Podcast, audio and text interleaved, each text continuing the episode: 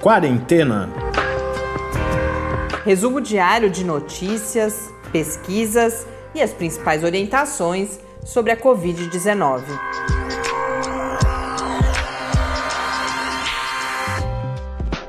Quarentena, dia 158. Olá, começamos agora nosso centésimo, quinquagésimo oitavo encontro aqui no Quarentena. Eu sou Mariana Petson. E eu sou Tarso Fabrício. Hoje eu mando um abraço para Sandra, para Eliana, para Maria, que são ouvintes que foram mandando questões ao longo dos últimos dias. E hoje é a quinta-feira, dia em que a gente conversa com o professor Bernardino. E diferentemente de edições anteriores em que a gente se aprofundou em um tema, hoje eu apresentei essa coleção de perguntas que inicialmente pareciam desconectadas, mas como vocês vão ver, várias delas levaram a um mesmo foco de atenção. A gente fala também, hoje chamou bastante atenção mais um estudo sobre o papel das crianças na transmissão da Covid-19 e esse numa direção contrária a alguns outros que a gente vinha vendo. E a gente fala também sobre pesquisa aqui no Brasil e sobre as condições de trabalho nos serviços de atenção primária, atenção básica. Mas começamos pelos números. Hoje temos oficialmente 3.501.975 casos de Covid-19 registrados no Brasil, com 112.304 mortes, um acréscimo de 1.204 mortes nas últimas 24 horas. No mundo, segundo a Organização Mundial da Saúde, são 22.256.220 casos, na John Hopkins, 22 milhões 523.192 casos, com 790.191 mortes. Uma nota, um registro rápido, houve uma coletiva de autoridades de saúde da Rússia sobre a vacina, que na semana passada anunciou-se com grande repercussão e polêmica o registro da vacina russa, lembrando que é uma vacina que passou apenas pelas fases 1 e 2, sem publicação dos resultados, e não se tinha notícias de fase 3, apesar desse anúncio de, de registro. E nessa entrevista coletiva à imprensa, essas autoridades disseram que vão realizar essa fase 3 junto a 40 mil pessoas. E o que pessoas voluntárias, e o que, eu, o que eu senti nas entrelinhas é o que a gente falou um pouco semana passada, que foi um golpe muito mais de de marketing, de um marketing relacionado a uma disputa política, especialmente com os Estados Unidos, do que qualquer coisa diferente disso, porque quando você vai ver os prazos, inclusive, previstos para aplicação, ou vai ser depois dessa fase 3, se a eficácia se comprovar, claro, ou a fase 3 vai ser a própria aplicação, como a gente tinha adiantado aqui. Mas sem grandes novidades, e essas autoridades também agora disseram que vão, que estão prestes a divulgar e falaram em divulgação dos resultados a eventuais países interessados em firmar parceria e no bolo dessa conversa disseram que o Brasil seria um dos parceiros mais promissores. Lembrando que o governo do estado do Paraná anunciou que já teria firmado. Isso ainda era um processo que já vinha antes uhum. da questão do registro da vacina. Outros estados também acabaram se manifestando, mas não temos ainda novidades. É claro que, como todas as outras vacinas, há um interesse em realizar os testes no Brasil, devido, infelizmente, não só, mas principalmente ao momento que a gente vive de descontrole da pandemia. E agora tem uma, uma notícia que é uma notinha rápida que Cuba entrou na corrida das vacinas Verdade, também, né? você tinha me passado é. ontem, mas eu não li essa notícia, não, é, não também, tenho mais detalhes. Já, já passou pra, pela fase de segurança, etc. Então já deve estar tá saindo os resultados aí da fase 2, o que em breve significa que se esses resultados foram, foram interessantes mesmo, a fase 3 já deve começar em breve. A gente vem falando cada vez mais na importância da atenção básica, da atenção primária no Serviço Único de Saúde aqui no Brasil, como possibilidade de enfrentamento à pandemia. O professor Bernardino vem trazendo esse tema já há algumas semanas, a importância não só da vigilância epidemiológica, mas o próprio papel dessa atenção básica na identificação dos casos, na testagem, na identificação de contactantes. Cada vez mais em outros lugares eu tenho visto esse foco. Nosso parceiro InformaSUS, inclusive, tem realizado uma série de lives sobre as experiências na atenção básica durante a pandemia. Nós conversamos aqui sobre o possível papel desperdiçado de agentes comunitários de saúde e agora a gente teve a divulgação de um levantamento realizado pela Fiocruz em parceria com a USP, a Universidade Federal da Bahia e a Universidade Federal de Pelotas, junto a 2.566 profissionais dessa área, tanto da atenção primária quanto da atenção básica, principalmente equipes de saúde da família e saúde bucal. E nesse levantamento eles constataram, primeiro, uma falta de preparação de capacitação, as pessoas declarando isso, que não foram capacitadas para lidar com a Covid-19 e também algumas condições precárias, tanto de acesso a equipamentos de proteção individual, então eh, máscaras, óculos, luvas, mas também alguma dificuldade de acesso a outros equipamentos relacionados aí ao cuidado com os pacientes. Então, dessas 2.566 pessoas entrevistadas, só 34% declarou ter recebido alguma capacitação seja sobre Covid ou sobre o uso de EPIs. 30% apenas disseram ter acesso, por exemplo, às máscaras do tipo N95. Então, por exemplo, as máscaras cirúrgicas, outros equipamentos, o uso, o acesso é mais disseminado. Foi isso, era isso que eu estava tentando dizer. Mas quando a gente vai para os níveis mais baixos, a N95, que se vocês se lembram, lá no início foi aquela que teve uma corrida às farmácias, até as lojas de material de construção, e aí toda uma campanha para que esses equipamentos ficassem disponíveis para os profissionais de saúde, porque é um tipo de máscara especialmente importante não para usar o tempo inteiro, mas em ambientes em que são gerados principalmente os chamados aerossóis, que são aquelas partículas menores. E nos serviços de saúde isso é relativamente comum, e só 30% indicaram esse acesso. E são máscaras, inclusive, muito desconfortáveis para usar no dia a dia, etc. Em relação aos eh, insumos, ao acesso ao, ao que eu dizia de materiais para tratamento dos pacientes, 35,6% disseram, por exemplo, que é insuficiente o número de oxímetros. Os oxímetros são aqueles equipamentos, a gente tem falado dos oxímetros de pulso, por exemplo, que medem o nível de oxigenação no sangue e que em vários países têm sido distribuídos para as pessoas em casa, para que elas possam monitorar esse nível de oxigenação e saber por exemplo, se elas estão com a Covid, saber o momento de procurar uhum. um serviço de saúde. E aqui, nos próprios serviços de saúde, 35,6% desses profissionais dizem que eles são insuficientes, 34,7% dizem que o acesso a equipamentos de oxigenação, não o, a ventilação mecânica, mas estágios anteriores, que é o que pode ser aplicado na, na atenção primária, então, 34,7% dizem que o acesso é menor do que o que eles precisariam. E uma outra coisa chocante, considerando justamente esse papel da atenção primária, é que 55% desses profissionais declararam não ter acesso aos testes PCR. Então, essa responsabilidade da testagem, justamente, ou esse papel de promover a testagem, que professor Bernardino, por exemplo, vem alertando que seria importante, que, que seria um papel essencial para os serviços de atenção básica, mas mais da metade dos profissionais dizem que não tem acesso a esses testes.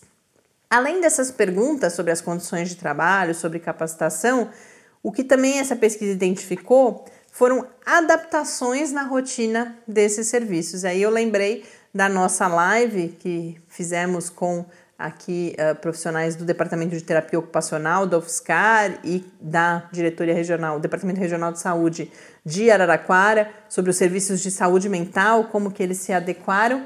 E aqui também eles identificaram essas adaptações, por exemplo, um, um grande percentual desses profissionais usando o WhatsApp e o celular para a realização de teleatendimento. Mas aí também a gente identifica problemas, porque 70% declarou estar usando o celular pessoal, o que já era de se esperar, mas não é a condição uhum. que deveria acontecer, e 60% dizem ter problemas no acesso à internet. Então, como é que você realiza teleatendimento com dificuldade no acesso à internet? E duas últimas conclusões que foram destacadas na divulgação dessa pesquisa. Uma é que os agentes comunitários de saúde justamente não estão no território e, portanto, não estão concretizando na. Como a gente já tinha adiantado aqui na entrevista com a professora da, da FGV, não estão realizando esse papel que poderiam fazer tão bem, tanto de conscientização, porque conhecem as pessoas no território, quanto de identificação dos casos e aí de orientação, de encaminhamento. Muitos deles, por exemplo, foram deslocados para recepção a pacientes com sintomas respiratórios, mas dentro das unidades básicas de saúde e não, portanto, ainda que não no território, não estamos falando de estar no território visitando as casas, por exemplo, porque a gente sabe que há problemas, há, riscos envolvidos, mas eventualmente justamente no contato telefônico, por WhatsApp, para acesso a essas famílias. E por fim, um alerta é que é importante investir na, na infraestrutura dessas unidades básicas de saúde para que estejam prontas no momento da aplicação da vacina, porque é nas UBS que outras vacinas já são aplicadas e o que a pesquisa aponta também é que muitas estão com problemas nessa infraestrutura, por exemplo, de armazenamento uhum. refrigerado, ou seja, de, de existência de equipamentos, de geladeiras simples, mas com manutenção em dia para que estejam prontas para a aplicação da vacina, destacando esse papel que os muita gente chama, né, dos postinhos, os postos de saúde, essas unidades de saúde terão no momento da aplicação da vacina. Bom, eu vou chamar agora o quadro com o professor Bernardino, que hoje, como eu disse, tem uma diversidade de questões. Eu tinha ainda outras notícias, mas para variar eu já me estendi, mas a das crianças a gente ainda comenta no retorno do quadro com o professor Bernardino. Então vamos acompanhar agora a minha conversa de hoje com o professor Bernardino. Perguntas e respostas sobre a Covid-19. Olá, Bernardino, de volta aqui para o nosso encontro semanal. Hoje com uma pauta variada, vários ouvintes escreveram para a gente, então eu, em vez de escolher um tema, selecionei essas perguntas para a gente poder atender as principais dúvidas das pessoas. E as duas primeiras são da Sandra, que acompanhou a nossa live na última segunda-feira. E uma delas ela já fez lá e a gente não pôde responder, e aí ela mandou um e-mail com uma segunda pergunta. Mas a primeira é em relação às vacinas, o que, que a gente pode ter de expectativa mais realista diante de tantas notícias, e particularmente eu acredito que motivada pela questão da vacina russa, que a gente chegou a comentar rapidamente na semana passada. Mas ela pergunta justamente isso: o que, que, a gente pode ter como perspectiva realista de alguma comprovação de eficácia e, mais do que isso, de possibilidade de acesso da população brasileira a uma vacina eficaz? É, na verdade, a vacina que está mais avançada, ela prevê concluir efetivamente a fase 3 por volta de junho do ano que vem. Então, pode ser que aconteça alguma coisa que isso se resolva antes, mas a previsão mais é, clara ainda é essa, né, de que junho do ano que vem talvez os testes já estejam concluídos. Se os testes estiverem todos concluídos e, e mostrarem eficácia e segurança da vacina, então aí entra o processo de produção da vacina numa quantidade suficiente para aplicar nas pessoas. E depois as estratégias de aplicação da vacina nas pessoas. Para que a gente tenha um declínio da curva provocado pela vacina, nós precisamos ter uma proporção muito alta da população vacinada, talvez 80% ou mais. Então, se eu considerar que a vacina fica pronta em junho, e que aí, então, a gente pode iniciar uma produção em massa da vacina e depois uma vacinação em massa da população, provavelmente isso ainda corre mais uns seis meses para eu dizer e falar assim: olha, agora nós temos 80%, 90% da população vacinada contra a Covid-19. Então, eu acredito que, se tudo der certo, talvez nós alcancemos essa imunidade coletiva induzida por vacina em dezembro de 2021. Não é? Então, eu acho que contar com isso antes de dezembro de 2021 não é muito seguro. Né? É, tomara que a gente consiga isso antes, mas eu acho pouco provável que nós tenhamos isso é, numa condição imunitária coletiva é, por vacina antes desse prazo. Né? A probabilidade da gente ter vacina para todo mundo no Brasil, né, no prazo mais curto possível, vai depender de boa vontade política do governo federal, né? Porque essa vacina, ela vai ter um custo de produção, vai ter um sistema de produção. O Brasil tem tecnologia para isso. E o que a gente está vendo é subtração de investimento na academia e na pesquisa. Quer dizer, isso é uma sinalização de que o Brasil poderá ter problemas de ter acesso à vacina no futuro, caso o governo não reveja essa política de financiamento da pesquisa e de financiamento do sistema de saúde. Né? Então, se houver responsabilidade política do governo federal, todo brasileiro tem possibilidade de ter acesso a essa vacina no prazo mais curto possível em que essas questões tecnológicas e de produção puderem oferecer, mas isso vai depender muito mais de vontade política do que qualquer outro problema que possa haver para que nós tenhamos é, a população amplamente vacinada no ano que vem. E se não podemos contar com a vacina, nós já falamos aqui várias vezes, sabemos que há as outras medidas, as chamadas medidas, inclusive não farmacológicas, que podem ser adotadas para que a gente possa tentar controlar a pandemia. Isso se relaciona com a segunda pergunta da Sandra, que diz que leu em algum lugar uh, o, sobre o sucesso do Uruguai na contenção da pandemia. Ela registra que é claro que o Uruguai tem uma condição uh, muito diferente do Brasil, a começar pelo tamanho do país, mas pergunta se algumas dessas medidas poderiam ser adotadas aqui. E aí eu fui justamente pesquisar a situação do Uruguai e vi principalmente um, um lockdown bastante precoce, mas essa é uma etapa que a gente já ultrapassou, e depois, ações que eu vi destacadas são todo um protocolo de justamente de testagem, rastreamento de contatos e isolamento das pessoas identificadas com a infecção, estratégias de comunicação pública das informações bastante eficazes, inclusive com participação do presidente da República é bastante destacada também, ele mesmo foi uh, aos meios de comunicação passar mensagens sobre as medidas de prevenção um conjunto de medidas chamadas de medidas sociais, então toda a questão do, do apoio econômico, que vai desde um cuidado, por exemplo, linhas de crédito para empresas, mas também para indivíduos, o adiamento de prazos de pagamento de empréstimos, até as políticas de transferência de renda, e, por fim, agora com a pandemia já controlada, uma retomada gradual das atividades bastante controlada. Então, desse conjunto de medidas, o que, que faz sentido aqui para a nossa realidade também? Olha, todas as medidas que o Uruguai adotou fazem sentido para nós no Brasil se nós quisermos também adotar as mesmas medidas.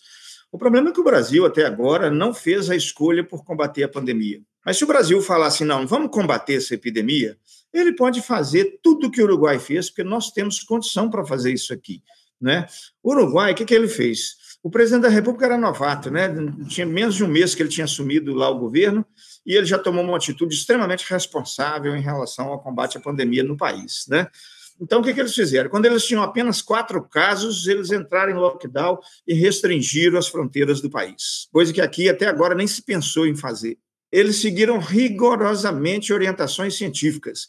Eles não trabalharam com fake news, com fantasias, com mentiras eles trabalharam essencialmente com orientação científica. E o que, que o governo federal lá fez? Ele, a primeira coisa que ele fez foi nomear um comitê técnico exclusivamente composto por cientistas. Nós, aqui no Brasil, colocamos o Ministério da Saúde abarrotado de leigos, né? E que não entendem nada da epidemia. Quer dizer, lá foi o contrário. Lá eles colocaram cientistas na frente do negócio e ouviram claramente as decisões científicas, né? Eles investiram em tecnologia própria para fazer teste de diagnóstico. Então, eles investiram em pesquisa científica dentro do próprio país, pesquisa de alta relevância para o controle da epidemia lá. O contrário do que nós estamos fazendo aqui, nós estamos subtraindo recurso da pesquisa, né? Lá eles fizeram vigilância epidemiológica ativa, eles fizeram rastreamento, garantiram o isolamento das pessoas com, com, com, com a infecção, Aqui, o que, a vigilância epidemiológica faz? Ela fica sentada esperando que alguém avise para ela que ela tem um caso de Covid aqui, para ir ela ir lá e fazer um serviço quase que burocrático. Né? Enquanto no Uruguai, eles foram atrás, batendo de porta em porta. Gente, cadê os infectados? Vamos isolar esse pessoal. Eles fizeram isso, né? Investiram muito em testagem, comunicação e informação de qualidade, né? Eles centralizaram a informação O próprio, como você disse, o próprio presidente da República assumiu a vanguarda da conversa com a população, e uma conversa franca, sincera, bem intencionada, diferente do que aconteceu aqui. Desde o começo, eles incentivaram o uso de máscara. Eles não abriram mão do uso de máscara de jeito nenhum. Eles usaram vários aplicativos para alertas e informações confiáveis para a população, alertas de contágio e outras coisas. Eles tiveram uma, uma coesão social que nós não temos no Brasil. No Brasil, nós estamos tendo uma corrente do ódio, né, em que as pessoas estão brigando, estão, discutindo entre si e não se unem para lutar junto por uma causa comum. Lá no Uruguai, eles fizeram isso. Eles juntaram o país como uma família só, uma união só. E, e, e, outra, com um governo confiável, eles confiaram no governo deles, porque o governo lá demonstrou uma postura de alta confiança. Então, essa coesão social foi estratégica, né? Eles se uniram em função disso e não ficaram aqui, né, igual nós, com essa desunião que nós estamos. Né? As empresas lá, mesmo sem ter a obrigação legal, os patrões viraram para os trabalhadores e falaram assim: vão para casa fazer quarentena, nós vamos segurar essa onda, porque isso vai ser muito menos custoso do que se a gente ficar pressionando o trabalhador para vir para o serviço, sabendo que ele está correndo risco de Covid. Lá, os patrões e os empresários fizeram isso, diferente do que aconteceu aqui, em que o setor econômico começou a fazer muita pressão para que as pessoas voltassem ao trabalho, sabendo que será risco. Né? O interesse comercial lá ficou subordinado ao interesse de saúde diferente daqui, que o interesse comercial ficou disputando com, com o interesse de saúde. Né? Essa questão do financiamento social que você falou, lá você sabe o que, que eles fizeram? O presidente da República reduziu o salário do presidente, reduziu o salário dos ministros, reduziu o salário dos deputados e dos altos escalões do governo para ter dinheiro para aplicar na campanha. Aqui fizemos o contrário o, o, tal do orçamento de guerra que era para a campanha foi quase todo para os banqueiros e agora ainda estão propondo tirar salário, é do servidor público, do trabalhador comum. Eles tiveram apoio de todos os partidos. Eles falaram, gente, a Covid é suprapartidária. Eles uniram todos os partidos numa corrente só é, na luta contra a Covid, não é? Então, assim, é, lá eles vêm investindo no sistema de saúde mais do que nós há muito tempo. Eles têm lá o dobro de médicos do que a média da América Latina para ajudar a cuidar da população. Aqui, o que nós fizemos? Mandamos mais médicos embora. Né? Então, quer dizer, tudo que eles acertaram, nós erramos. Né? Você quer ver uma coisa? A questão do tamanho do país não, não, não justifica. É, a, a, a, população mais idosa da América Latina é uruguaia. Lá tem muito mais gente velha do que qualquer outro país da América Latina, então lá deveria ter, morrer mais até, se eu for pensar desse jeito. Hoje, acumulado, o Uruguai tem 40 mortos, são Carlos, só a cidade de São Carlos tem 33. A incidência da doença lá no, no Uruguai está em 43 por 100 mil. Só a cidade de São Carlos está em 728 por 100 mil. Então, essa questão do tamanho não justifica, não. É, é, um povo com outra cultura, é um governo com outro nível de responsabilidade social e civil. Então, se nós quisermos copiar o modelo uruguaio, cada município brasileiro poderá implantar em si, na sua região, esse modelo uruguaio e a gente resolver isso. O Brasil hoje precisa mais de lockdown do que precisava no começo. Então, a gente pensar assim, ah, a nossa questão de lockdown já passou. Não, não passou. Se é isso, o Brasil ainda virar e falar assim, vamos bancar isso, vamos fazer um lockdown nacional com subsídio social, com testagem, com vigilância epidemiológica, nós conseguimos, em um mês, baixar essa mortalidade e essa incidência a um nível baixíssimo que vai nos permitir depois fazer um controle melhor. Então, o Brasil, ainda se ele quiser, ele consegue reverter essa situação. Se a gente não fizer nada, nós vamos ter 200 mil mortos daqui a quatro meses, né? E, e daqui a um ano, então, nem se fala, 500 mil, talvez, né? Então, assim, o, o Brasil é, errou, errou grave, mas ele ainda consegue retroagir com isso. Se o Brasil quiser botar uma borracha, apagar tudo isso de errado que fez e reescrever a nossa história da Covid a partir de agora, como ela se estivesse chegando agora, o Brasil ainda consegue reverter essa situação a tempo. É uma questão de ter interesse político e social para fazer isso. Para a gente ver como esse discurso é forte, eu mesma reproduzi essa questão de não é mais o momento do lockdown. Então, é importante a gente enfatizar isso, porque às vezes eu acho que constrói-se também esse sentimento ah, de agora, que é a, é a naturalização em parte, né? De exatamente, agora exatamente. as coisas já já está perdido, a gente não pode fazer mais nada. E aí a sua fala evidencia que se a gente, se houver vontade política, e se houver uma decisão enquanto país, que a gente pode ainda, é claro que não recuperar todas as vidas perdidas, mas pelo menos mudar essa história daqui para frente. E isso tem relação com uma outra pergunta, dessa vez da Eliana, que ela se mostra, ela se declara bastante preocupada com o platô. A gente vem falando disso, que entre a semana, sai semana, e a gente continua uh, nesse platô. Ela pergunta especificamente se há notícias de outro, de, de média de duração de platô em outros países, e aí eu vejo nas entrelinhas a questão de, bom, é normal isso, é, é esperado que isso acontecesse, então se a gente puder, se puder recuperar um pouco essa conversa que a gente já fez em outros momentos. Essa questão do platô é um anúncio epidemiológico de descontrole da epidemia. Né? Se a epidemia estivesse controlada, nós já estaríamos com essa, essa curva em queda. Então, quanto mais tempo durar o platô, mostra o quanto que nós ainda continuamos negligenciando o cuidado necessário para combater a epidemia. É, um, um, país que para nós é um péssimo exemplo em tudo, né, não só na questão da epidemia, é os Estados Unidos, é um país que está com esse platô lá nas alturas, eles, eles trataram isso como normal e flexibilizaram a curva subiu mais ainda num platô mais alto e o Brasil está seguindo esse exemplo, que é um péssimo exemplo de controle da pandemia. É, a maioria dos outros países isso não aconteceu. Eles chegaram no alto da curva, eles declinaram a curva, alguns tiveram pequenas microondas, outros mantiveram numa endemia curta, igual o caso do Uruguai, por exemplo, está mantendo uma endemia bem baixa, Cuba, por exemplo, a curva subiu em 52 dias, ela desceu e eles fizeram uma pequena onda depois de novo, mas não, não chegou a esse, a esse platô. Então, assim, os países que não controlam a epidemia é que fazem platô desse jeito. Porque todos os países que controlam a epidemia, a curva cai né? E se ela fizer um pequeno ascensão depois, um pequeno platô depois, não é nessa proporção que nós estamos vivendo hoje, matar 1.300 brasileiros por dia num platô desse, é incompatível conviver com um platô desse. Então, isso é realmente uma indicação de descontrole da epidemia no país, né? E não é o, que acontece naturalmente e não é o que acontece é, em lugares onde a epidemia tem realmente um controle adequado. E além disso, há um outro elemento que você vem trazendo, que é a própria próprio esgotamento da capacidade da vigilância epidemiológica, né? Que pode é. explicar esse platô também. Exatamente. A minha hipótese não é que nós estamos em platô. A minha hipótese é que a epidemia continua crescendo, só que nós não enxergamos mais, né? Porque se a minha capacidade de diagnóstico é de 100 casos por dia, a hora que chegou em 100 casos, e todo dia eu vejo 100 casos.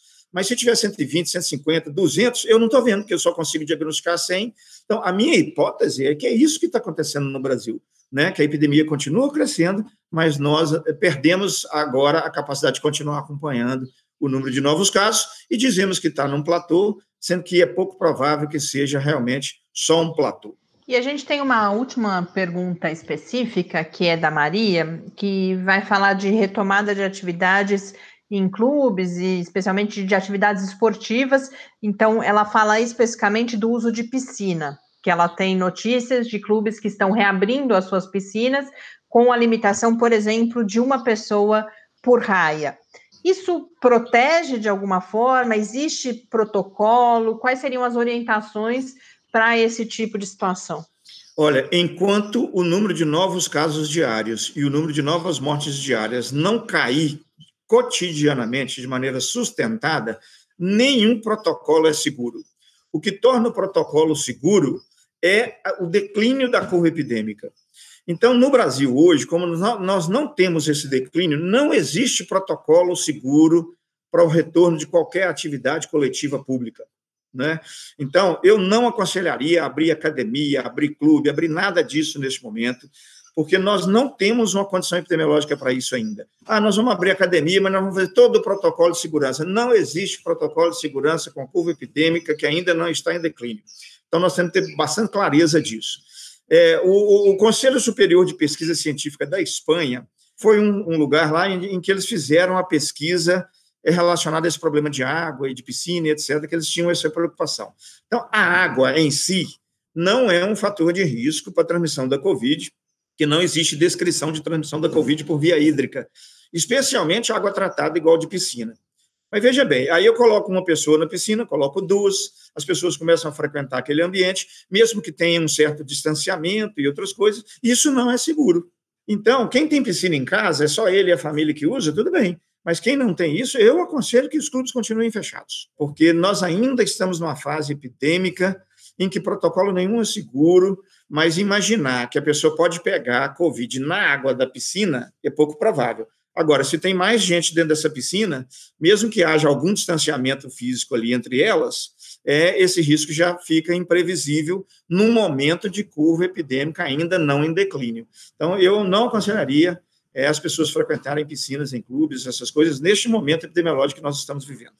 Muito bom, Bernardino. Conseguimos uh, atender aí as dúvidas dessa semana. A gente vê que há coisas que têm relação entre elas, até mesmo a da piscina, quando a gente pensa é. justamente que não estamos com a situação controlada é. ainda, é. e por isso não podemos. Isso vai se aplicar também. Eu tenho visto muito na discussão sobre as escolas, por exemplo, tenho visto textos sendo publicados falando: olha, o indicador principal é o controle da pandemia. Enquanto não tivermos a pandemia controlada, não, não, não faz sentido a gente pensar em qualquer tipo de flexibilização.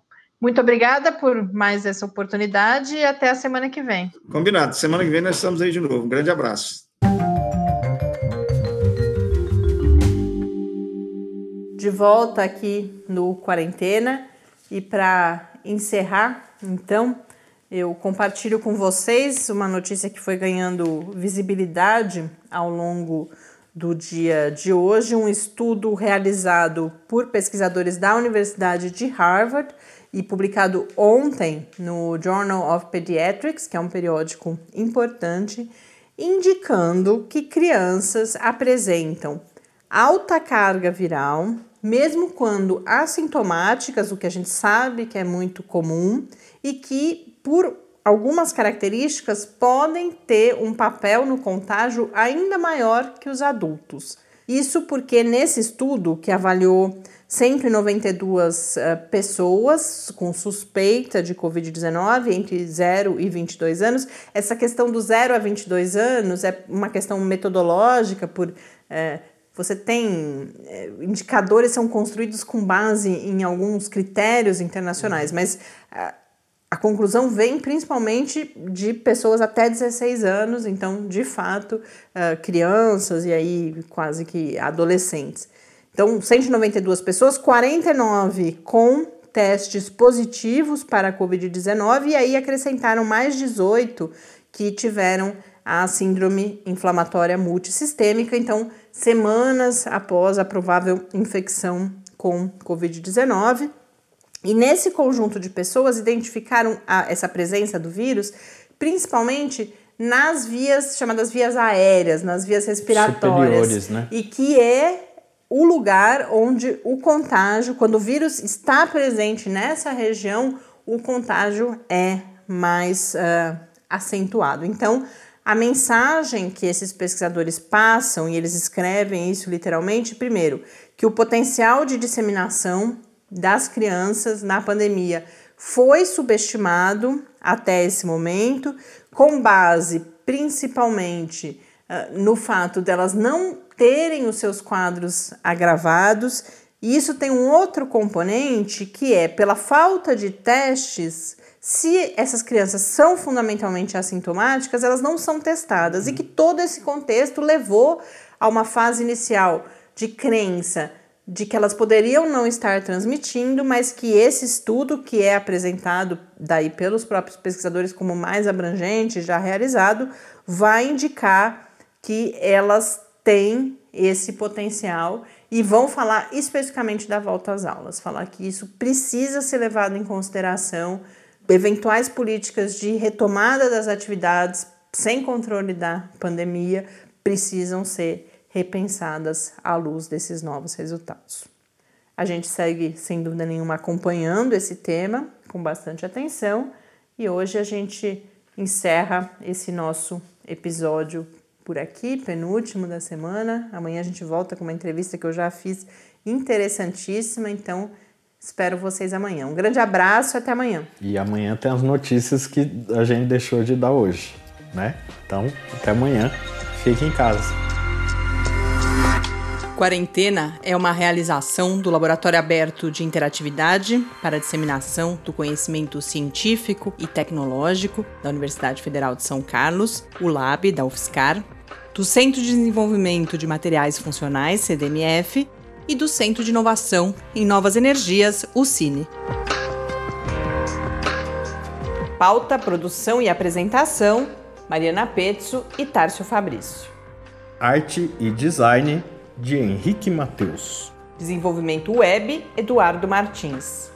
Edição de áudio: Lucas Stefanuto.